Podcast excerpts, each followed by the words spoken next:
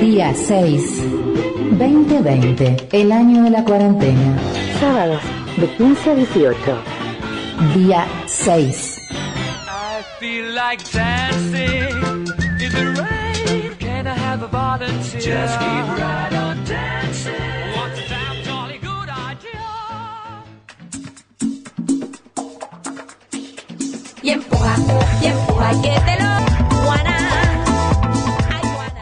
20 grados 4 décimas en San Salvador de Jujuy, la humedad 35%, es un día precioso, como ya estábamos comentando en el inicio de esta emisión número 75 de día 6. ¿eh? Hasta las 6 de la tarde estamos aquí en este 2020, el año de la cuarentena, en el que, como dice nuestra apertura, eh, aprendimos y estamos aprendiendo todavía tantas cosas diferentes. Ah, quiero aprovechar porque pasó el pasó el día del locutor eh, y bueno, no estuvimos aquí para, para decirlo, pero quiero mandarle un saludo enorme a mi locutora preferida, Andrea Báez, que es quien nos graba toda nuestra artística, es nuestra voz profesional. Nosotros no somos profesionales, nosotros estamos acá y hablamos.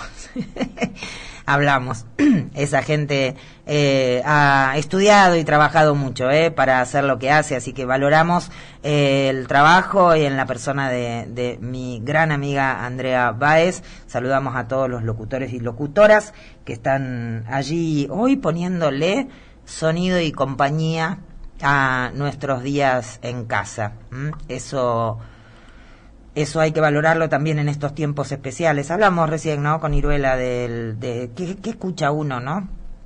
Eh, mientras hace cosas en la casa y, y esta cosa de la radio, eh, las voces, ¿no? Personas que nos que nos cuentan cosas o que nos leen cuentos también. Hay hay mucho de eso, hay mucho de eso también y está y está muy bien, está bueno. Y de pronto uno piensa que esta tradición de leerle cuentos a los chicos antes que se vayan a, dormir y, y si si haces vos la la, la experiencia de ponerte a escuchar, ¿no? Que te, que te lean un cuento en YouTube tenés lo que quieras y hay cuentos de, autores de todo tipo, grabados por gente de todo tipo. Hacé la prueba y vas a ver que en algún punto te, este, mm, no sé, no sé si es que lo vas a recordar, ¿no? Pero esa memoria emotiva, ese decir, ah, con razón funciona esto de leerle cuentos a los chicos antes que se vayan a dormir. En realidad funciona también para nosotros los adultos. Ahí hay dos cosas. Por un lado que quizás no tenemos quien nos lea los cuentos, ¿no? Porque no es como eh, eso, somos grandes y entonces no tenemos alguien a mano que nos lea cuentos. Pero mm, pero bueno, está esta alternativa que te decía en YouTube, en, están los podcasts en, en Spotify y en otros sitios también, donde podés este podés hacer esa experiencia. Yo te la recomiendo. Si alguna noche o alguna tarde de estas estás así, eh, estás solo en tu casa, eh, o no solo, digamos, pero no sabes, ay, no sé qué escuchar, no tengo ganas de mirar televisión, tampoco quiero estar en silencio. Buscate algún cuento eh, y ponelo. No dejas de hacer lo que estás haciendo. Vas a ver que vas a ver que te va a gustar, lo vas a lo vas a disfrutar y es tal la variedad de cosas que, que, bueno, vas a poder elegir de acuerdo a tu gusto y a tus, y a tus inquietudes. Estamos eh, hasta las 6 de la tarde, como te decía. Estamos en la aplicación de FM Conectar Jujuy que te puedes descargar en tu en tu celular y nos escuchás desde cualquier lugar que estés. Estamos, por supuesto, en el 91.5 del dial de San Salvador de Jujuy y también estamos en el sitio radios.com con 2D y allí buscas FM Conectar y lo encontrás. Estábamos teniendo algún problemita para para para que enganchara la transmisión a través de este link, pero ahora está funcionando, así que podés acceder a través de mis redes sociales de Facebook y Twitter. Allí me encontrás como Gaby Tigman, porque, bueno, ¿quién soy? ¿Qué va a ser? No hay otra. Que te lo voy a y que te lo voy a y que te lo voy a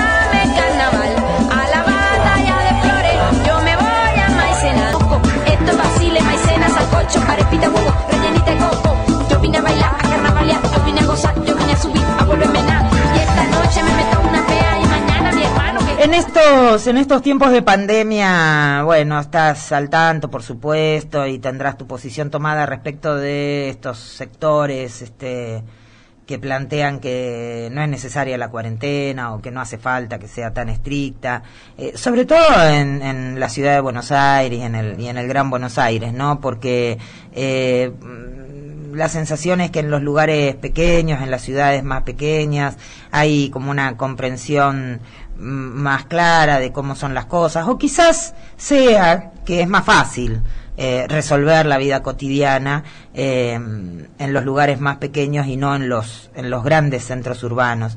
Pero lo cierto es que este, estos sectores han, bueno, tiran cosas, eh, tiran cosas muy digamos, todo tipo de argumentos para oponerse a la cuarentena. Eh, algunos de estos argumentos a veces uno no sabe cómo responder porque no tiene los elementos. Y hay algunas eh, evidencias científicas eh, que mm, son útiles para bueno para poner racionalidad a esta a este tema para poner racionalidad a este tema. Eh, uno de los, uno de las, de las argumentaciones de los anticuarentena tiene que ver con esta idea del rebaño, ¿no? La inmunidad del rebaño. Eh, y que dice que bueno, que la gente se va contagiando, contagiando, contagiando y después se inmuniza. Y que entonces hay un momento en que la inmunidad eh, alcanza a más gente que la gente enferma y que entonces la curva empieza a ceder. ¿No? Este es un argumento que se dice por ahí. Las respuestas provienen de mm, investigadores universitarios del CONICET y mm, voy a echar mano a una nota que mm, podés encontrar en el submarino Jujuy que salió publicada originalmente en el diario Página 12.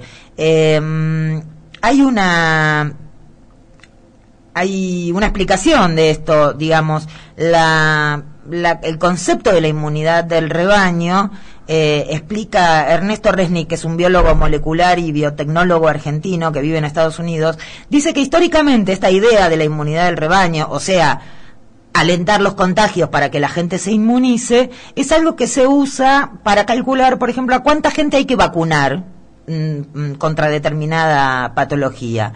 No cuánta gente tiene que contagiarse y morir por un virus desconocido para poder reabrir la economía, dice Resnick.